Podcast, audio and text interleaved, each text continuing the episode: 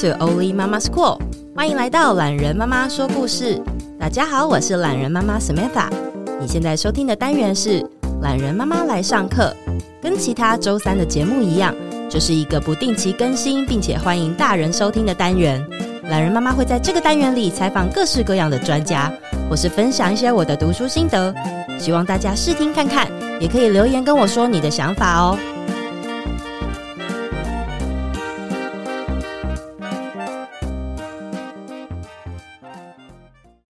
欢迎来到懒人妈妈来上课。今天我要邀请的这位啊，他是脸书粉丝专业爱智者书窝的钟颖钟老师。那我会知道钟老师呢，是我在上儿童文学的这个研究当中，有上到经典故事的课当中，也开始认识到所谓的神话是集合了众人的集体潜意识这样的说法。那也因此呢，我开始拜读钟老师，他有两套作品。传说里的心理学，还有故事里的心理学这两部。那因此呢，我今天想要特别邀请钟老师到节目当中，和大家聊聊在这些故事当中与我们自身的关联。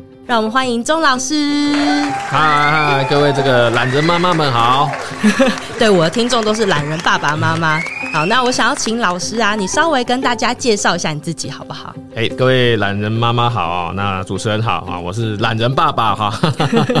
在家里很多事情都先丢给阿布啊，那这个阿布处理不来哈，我在这个这么诚实吗？没有没有，开玩笑，开玩笑，我这个有丢给阿布的部分呐哈，啊也有丢给我自己来的部分，这样哈。老师，我觉得你很聪明，就是男生通常就是要先直接讲说，哦，我就是。比较耍废的那个 是这样吗？先认输就赢一半。对，先这个自曝其短一下哈，要跟跟让拉近跟听众之间的距离啊哈。我今天也会以这个懒人妈妈为这个直至啊哈，这个用简单的方式啊，跟大家一起聊聊故事里面的心理学。太好了，其实老师开很多心理学相关的课程，因为你本身就是心理师嘛。然后我在你的作品跟课程当中，我很常读到个体化这个词。那因为我知道你是专门在钻研荣格心理学，想问老师可不可以跟大家分享一下荣格心理学，浅谈一下，然后还有呃跟大家聊聊什么是个体化。OK，哇，这个主持人很会问啊哈，一开始就要问到这么难的荣格啊，还有这个个体化这样的问题啊，这个荣格心理学啊。呃，是一个在心理学类里面是一个比较比较小众哈，那比较小的一支啦哈的这个领域哈。那我们这个心理学啊，主要关注的对象是潜意识。多数的心理学它关注的比较是意识层面的东西哈，不是比如说您在这个其他的书籍哈，或在其他地方会听到我们心理学会关注，比如说这个策略啊哈，这个行为改变的这样的一些应用啊哈。这个大家都跟我们意识层面的运作哦很有关系哈，比如说也有一本书叫《原子习惯》嘛，对不对？嗯。他也谈到了习惯，好谈到怎么样透过系统和环境的线索的改变，好来帮大家养成或是改变习惯，这样哈，都都比较偏向这个意识层级的运用啊哈。那我们这个荣格心理学啊，或者说深度心理学啊，关心的比较是人的潜意识啊，潜意识为什么会关心这个呢？哈，因为我们其实认为啊。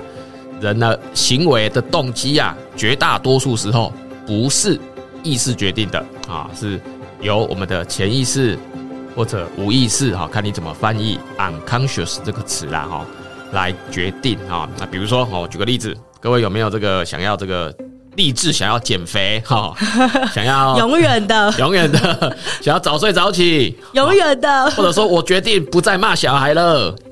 对，这完全就是每天心里面的喊话。对，我今天早上出门之前才骂过小孩哈，然后骂完之后心里又有点愧疚哈，想说啊，我 是不是回去的时候应该买个礼物来这个跟他赔罪赔罪一下？对对对哈，都会陷入这种纠结之中啊哈。也像这个主持人讲的一样嘛哈，我们都有立过，在脑海里面哦啊都有想过这样的念头好，但是有没有办法落实呢？不一定，呃，可能就是看看能几天，能做几天算几天，是吗？是没有错，其实它的那个持续程度不会很强哦。为什么呢？哈，这就意味着哈，我们的心灵深处啊，哈，心灵深处可能有一个跟我们所谓的自我或是意识啊这个相敌对的某一种力量存在啊？你是说我假装我想要减肥，嗯、但其实深层的我就是说哦，其实不用，不需要，不要这么做。对，这样就好了。哦，哦原来原来有这样子的对对对，会有这样对对会这样意念哦。这件事情是率先由这个弗洛伊德啊，如果各位各位妈妈可能有听过这个重要的心理学家哈，是被他所发现的啊。他的学生哦，荣格在这个基础上啊。又这个往前更进一步啊，那扩展了整个深度心理学啊，或是潜意识心理学的范围啊。那既然潜意识这么重要，所以这个我们这些深度心理学的爱好者啊，就专门把这个潜意识啊作为我们研究的一个项目啊，是这样来的。老师，我想要请问，你刚刚一开始说这个是深度心理学，然后偏小众。那大致上，大众的心理学是在谈论什么呢？然后，既然有深度心理学，难道有非深度、比较浅的心理学吗？呃，是可以这么说，但是我们不会把它称为非深度心理学，这样对人家不礼貌啊。就是、嗯、OK，对，就研究潜意识心理学的这一批人哈，这些先进啊哈，西方的先进，就自称是深度心理学，意思说我们研究是心灵的。深处的地方哈，但不是说其他的心理学就比较浅薄，比较这个不是哦，他们一样有非常专业的部分哈，角度不一样，对他们看重是人的认知哦，呃，就是意识，对，所以一个是意识，一个是潜意识，差别是这样，对，没有错，差别就在这里。嗯嗯、呃，像老师刚刚有提到荣格是弗洛伊德的学生这件事，所以弗洛伊德他是研究大宗的，就是主主流派的心理学，是这个意思吗？弗洛伊德研究的是。潜意识的心理学，嗯，对，但是他的学生荣格在这个点上又继续加深加广啊，加深加广。哦，原来是这样。那刚刚就是也有问老师，呃，在荣格的心理学当中，稍微好像有看到一些资料，是它主要就是在推进这个每个人寻找自己个体化的过程。我也有听说有个说法叫做自信化的过程，性是那个性别的性，自信的性，对。然后也想要问老师，什么是个体化，什么是自信化呀？这个个体化跟自信化应该是翻译上的不同啦，哈，英文都叫 individuation 啊，individuation 啊。那这个台湾比较常翻译成个体化啊，那这个对岸比较比较习惯翻译成自信化啊。嗯，那个体化的重要性在荣格心理学是。第一名哈，因为他认为哈，这个每个人哦，听好是每个人哦，每个人的生命会朝一个特定的目标前进，会朝一个特定的目标，而那个目标呢，就是让自己变得完整啊，变得完整。个体化，简单来说就是既特别又完整，哈，既特别又完整。每个人的生命都会往这个地方前进。嗯、呃，算不算是说，就很像是每个人他其实都是一本独特的书，然后起始的起点类似，或者是故事梗概也可能相同，但是它走向的结局，或者是书当中遇到的不同角色与与情节是非常不同的。我可以这样解读吗？可以这样解读，可以这样解读，解得很好。荣格的这个理念来讲。呃，有点像是每个人他一生当中可能都会在追寻一个自己想要到达的地方，但是这个目标是会会变的，对吗？一生中想要追寻或者说想要到达的一个地方，不是由自我决定的哦。嗯，对对，这边可能怕听众会稍微有点混淆哈，比如说，呃，会不会把个体化跟所谓的自我实现啊这样的概念去做一个混淆？其实意义不太相同啊。自我实现的意识比较像是我们一般人认知到的，就是说。呃，我想要成为，或者我在外在世界上拥有某一种成就，好，想要用某些头衔、地位、称号，让自己觉得自己是有价值的。嗯，那个体化不太一样，啊，个体化看重的不仅是被我们认为有价值的部分，他也看重那些被我们认为是无价值的部分，好，无价值的部分。举例，啊，举例，各位听众一定听过啊。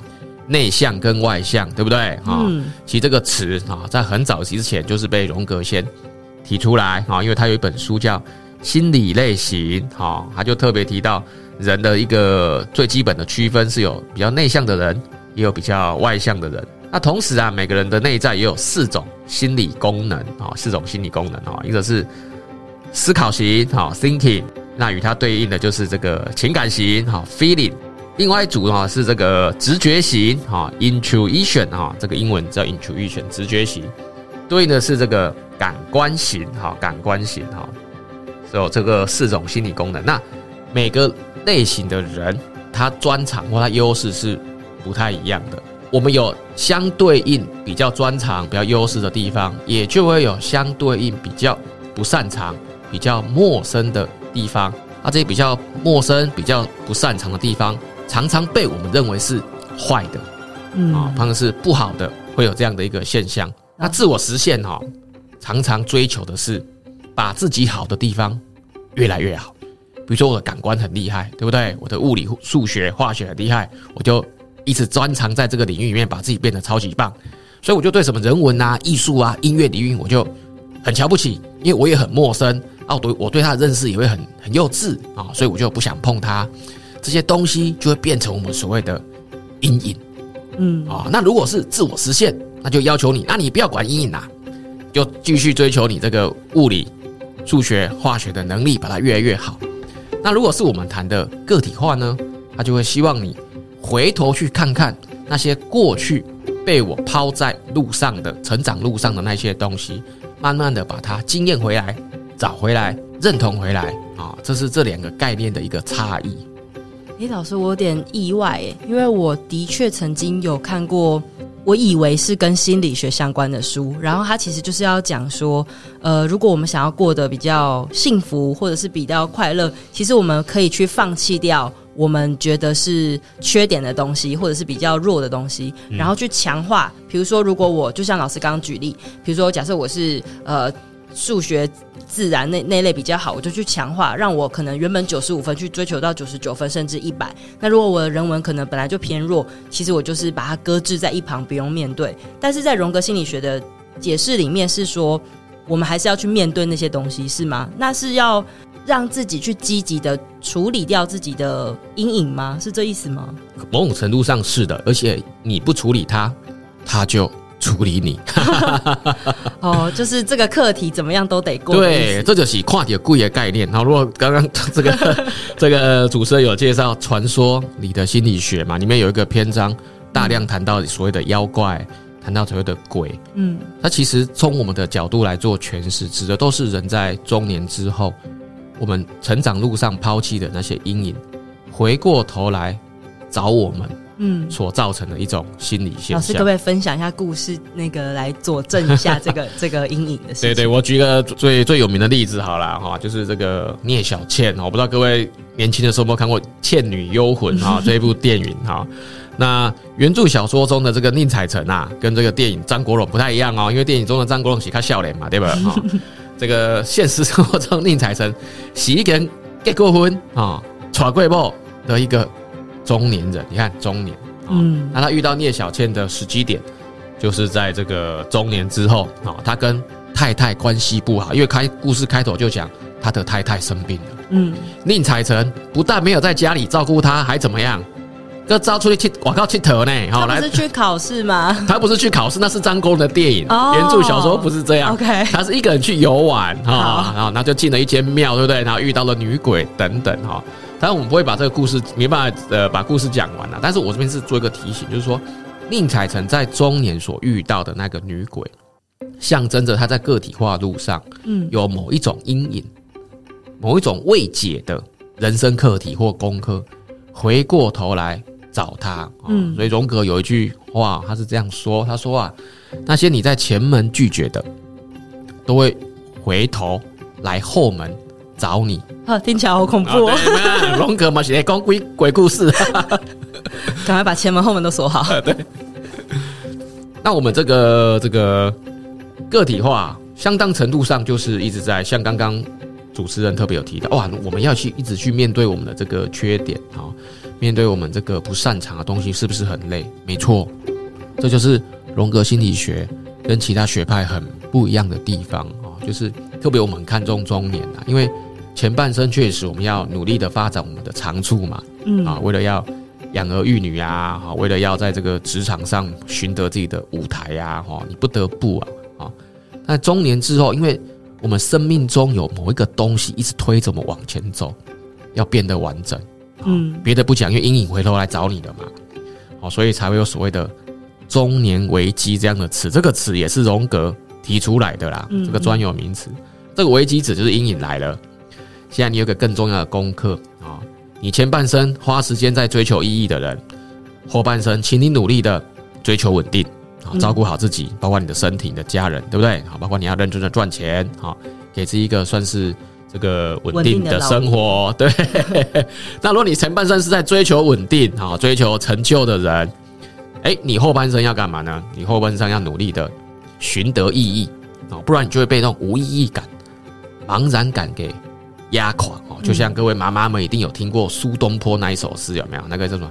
来到很高的地方啊，高处不胜寒的那种感受会会出现哈。哎，老师，所以荣格算是有点。怎么讲？它算是一个适合让人迎接中晚年的一个心理学吗？Bingo，就是一个很适合懒人爸爸跟懒人妈妈 一起来学习的心理学哈。那修笑脸听这个听不对呢哈？那那我们有一有一定的社会资历哈，有被小孩气到的父母亲们，慢慢的哈从这边体会到他的这个用意。嗯。我们的听众的确就是大部分都是爸爸妈妈嘛，那年龄层大概是三十，可能到五十这个区间。我之前在台北书展的时候有听过老师分享啊，就是其实关于我们成为父母亲之后，才开始真正的跨越，然后走出一条属于自己的路这样的说法。那我也想请老师可以提一下几个经典的故事当做案例，因为我在想，或许男性跟女性在所谓这个自信化或者是个体化的路上可能会不太相同，比如说我可能就听过永恒少年或是永恒少女这样的说法，那不知道老师能不能聊一下这一块？这个刚刚主持人讲得很好了，跨越啊，就是说，其实我们都以为这个人生其实是一连串的跨越啊。那当然，我们印象中最深刻跨越是童年跨越到青春期，好，从青春期跨越到成人。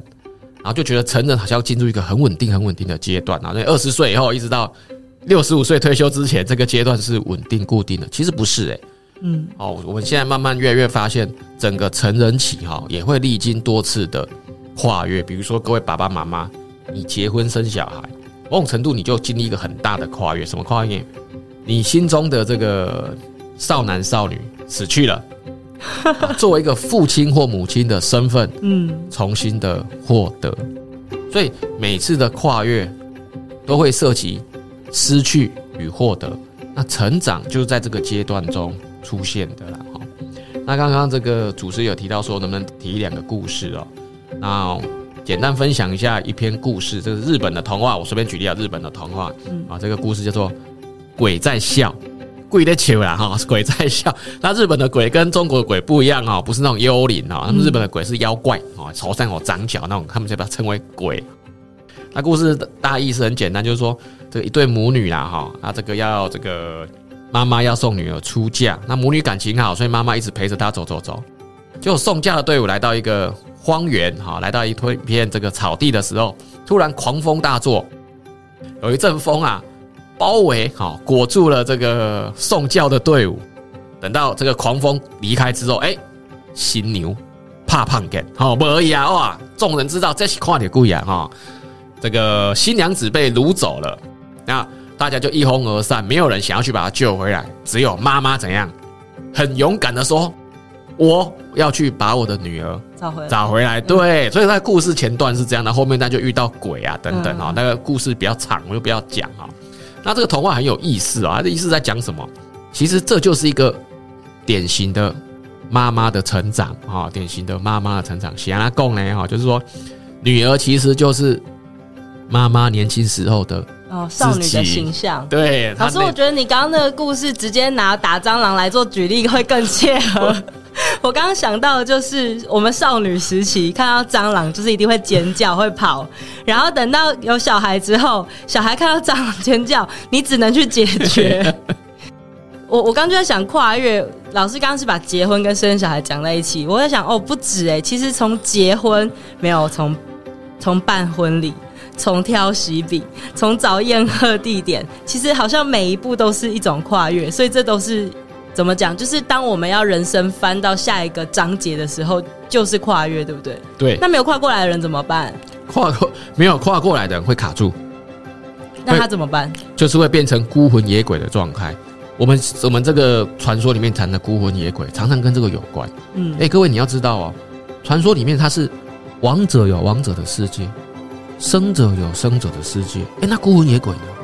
他离开不是应该到地府到黄泉去吗？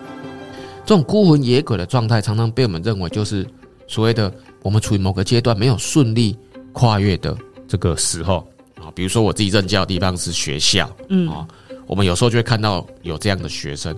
他没有顺利的过渡到某一个阶段，比如说他还停留在国中阶段，他没有办法跟上高中时期的课业，他还停留在这个高中阶段，没有办法 follow 上大学时期的要求或大学时期比较复杂的人际关系，嗯，都可能。那时候他的状况就是我们台语讲懵懵飙飙，你可以感觉到他不快乐，他孤独，他没有这个归属感。嗯，我们的跨越不成功，卡在这个阶段不上不下的阶段的时候，其实我们有个专有名词啦，就叫退行。嗯，regression 退行，在退行阶段中，人常常会感受到这种跟外界事物失去连结，他不再有能力回到现实世界来执行他原本我们期待他或赋予他的角色功能的时候。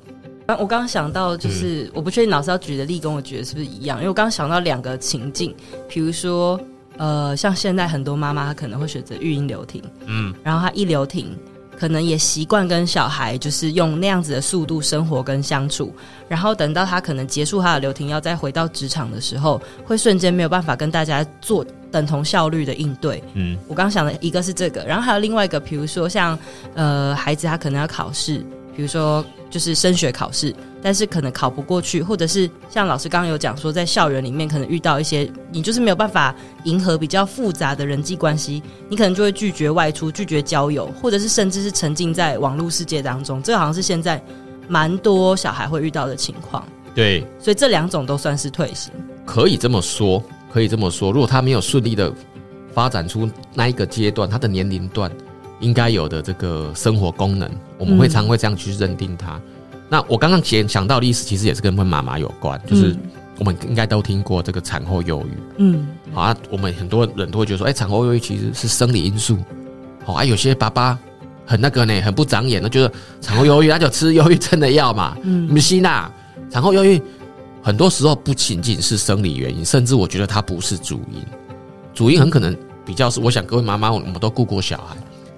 新手爸爸妈妈顾小孩是很紧张，嗯，因为小孩的作息跟成人是很颠倒啊。他那么小，光要抱他、帮他亲、帮他洗澡，你还不太会。然后你要喂他喝奶，要帮他拍嗝啊。有的很会喝的哦，嗝嗝很大哦，一抱一抱纸抱正，他就自己嗝出来。哎，有的像我家那个老大，嗯，哦，他喝奶真的是跟吃东西跟跟要他的命一样，喝的很少，拍嗝就拍很久。哦，我觉得不要说妈妈啦，我说我自己这个新手爸爸去，我自己都忧郁症。其实我觉得这背后当中，其实很明显就有一个所谓的孤魂野鬼的状态。嗯，好，就是我没有办法顺利的从丈夫的人吗？对，单身者，嗯，好，或是丈夫转化成爸爸或照顾者的一个角色。嗯，我的整个身心状态就很像孤魂野鬼这样。嗯，老师既然讲到这个点呢，啊，我我刚好就想到。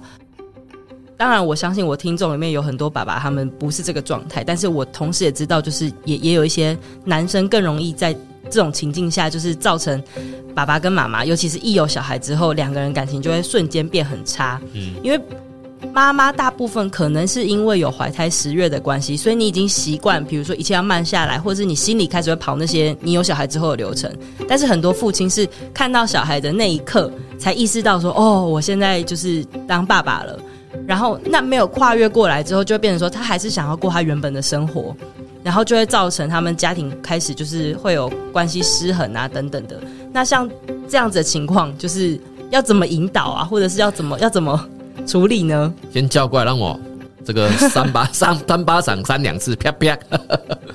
哎，这个各位爸爸有来听这个节目的，应该是不会这样，但是我确实我身边会有一些爸爸会这样子，但不是故意啊，哦，先。帮这些爸爸们说点话，不是故意，是我相信心理上有在准备。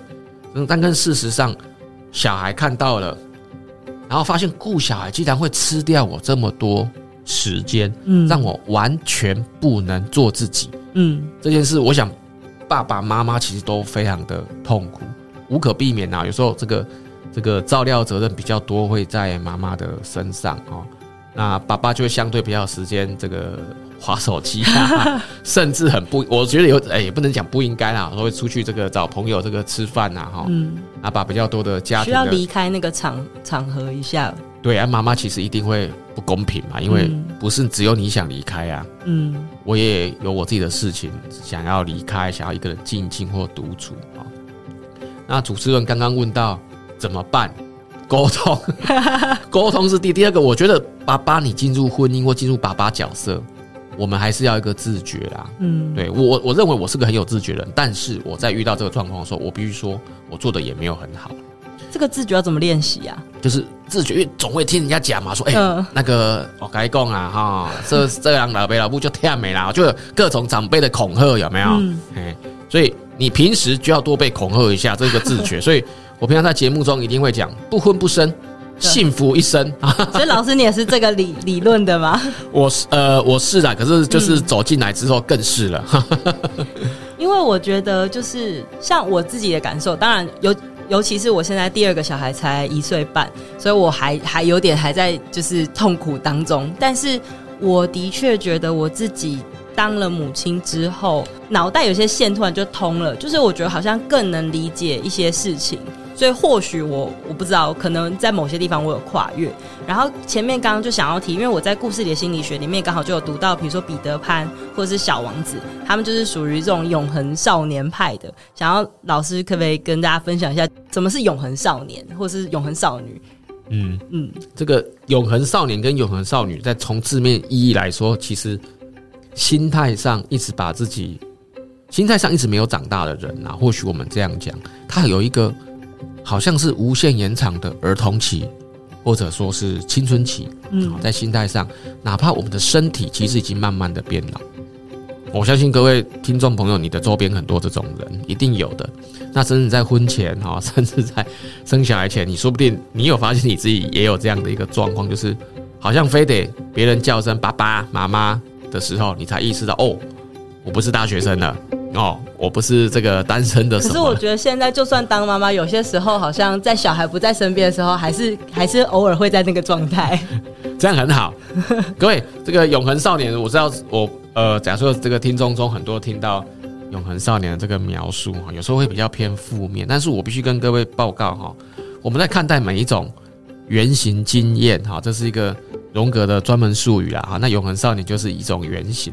我在看待这样的这类的经验的时候，哈，其实我们是同时参看它的正反面，嗯，因为我们相信每一种经验都包含了正反面啊，包括母爱啊，妈妈的爱好像是无条件的啊，但因为这是它正面，可是它的反面就是它也可能会对我们施加控制啊，不愿意让孩子长大啊，因为只有你永远是孩子，我才能永远。当妈妈哈，嗯，那永恒少年一样哈。如果我们一直这样的心态去应对这个世界，想要飞，只想要飞，不想要用这个身体去劳动，不想用双脚踏在地面上来行走，那当然对长大会是一个伤害。我们迟迟没有办法跨越这个青春期，好进入这个负责任的成人期。但是如果我们的整个人生啊，也都没有这个永恒少年这样的好奇。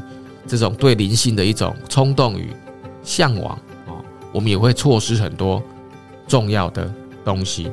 我们变得太老成、太世俗，嗯，太有阴谋论等等，或者是生活中可能就是每天为了服务小孩 或者是工作，就变成只有在过这样的生活，可能忘记去补充自己心灵上的东西，是吗？对。那比如说，像如果我们现在开始接触荣格啊。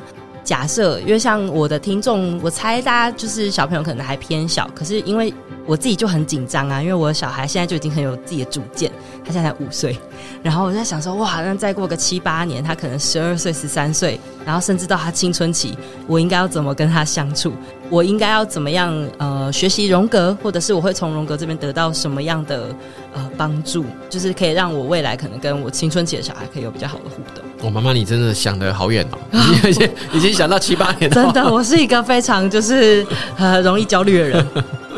呃，我觉得首先爸爸妈妈不要太紧张。如果你的小孩小时候很有想法，通常这样的孩子在青春期之后，反而会把自己照顾的比较好。哦，所以他不会在长大的时候突然就是大爆炸的叛逆吗？重点不是有想法，重点是他叛逆。这个叛逆，我把它好好的定义一下，叫做为反而反。嗯，今天如果他在小的时候很有想法，那我们是可以跟他应对这些想法的。好，这应对包括合理的跟不合理的，就要去做区分。他其实到青春期的时候，他不会为反而反，他可以被理性给说动，反而不用紧张哦。我遇过蛮多例子，小时候很叛逆、很不听话的，那因为爸妈都有去接住、接住这样的不听话，接住这样孩子想要拒绝、想要 say no 的这种需求。其实到青春期之后，他们反而相当的同步，哦像朋友。反过来，小时候属乖乖乖讨，哎，长大你反而要注意。嗯，他开始青春期能够意识到这些权力上的议题、不对等的议题。青春期特别会意识到，比如老师不公平，嗯，好怎样怎样，爸妈怎样不公平，他学校怎样不公平，他就会想要反对那个权威，他反而会有可能在心中有一些权威的情节，在青春期做一个爆发，也是有可能。所以，爸爸妈妈不用太早担心起来放，想的，因为既然我们今天谈荣格心理学。他那是个体化，应该反去是去看说，孩子的这个自我主张勾起了我心中的什么东西，因为是完整。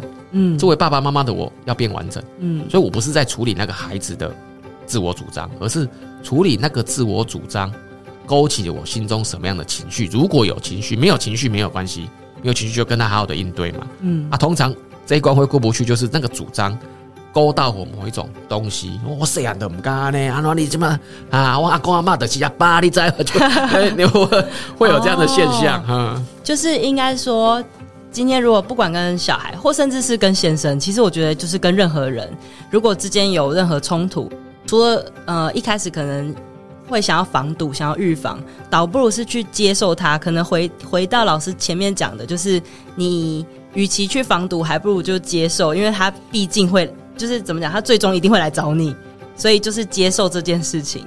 哦，我刚刚突然才意识到、欸，哎，突然串起来。对，因为原本有点担心，还想说我应该要怎么做，然后可能从小就要培养很好的沟通关系，然后未来我们就比较不会有太大的冲突。我一直是有点抗拒冲突的人，嗯嗯，然后所以我就一直会有点担心，而且我是两个女儿，然后两个人就是 就是我觉得女儿跟儿子可能。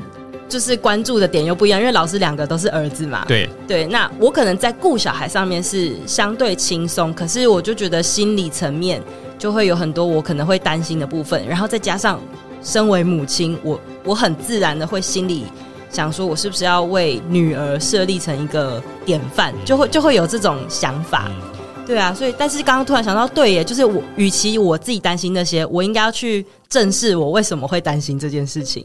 然后去解决我为什么要担心的这个点，对，可以这么说。哦、对，突然突然通了。嗯、对啊，那老师除了就是亲子关系之外，我觉得下一步，我我先讲，我这是一个杞人忧天之人。所以虽然说我现在年纪可能还在一个很安全范围，但是像前面我们有聊到中年危机这件事情啊，要怎么样拥抱自己的中晚年啊？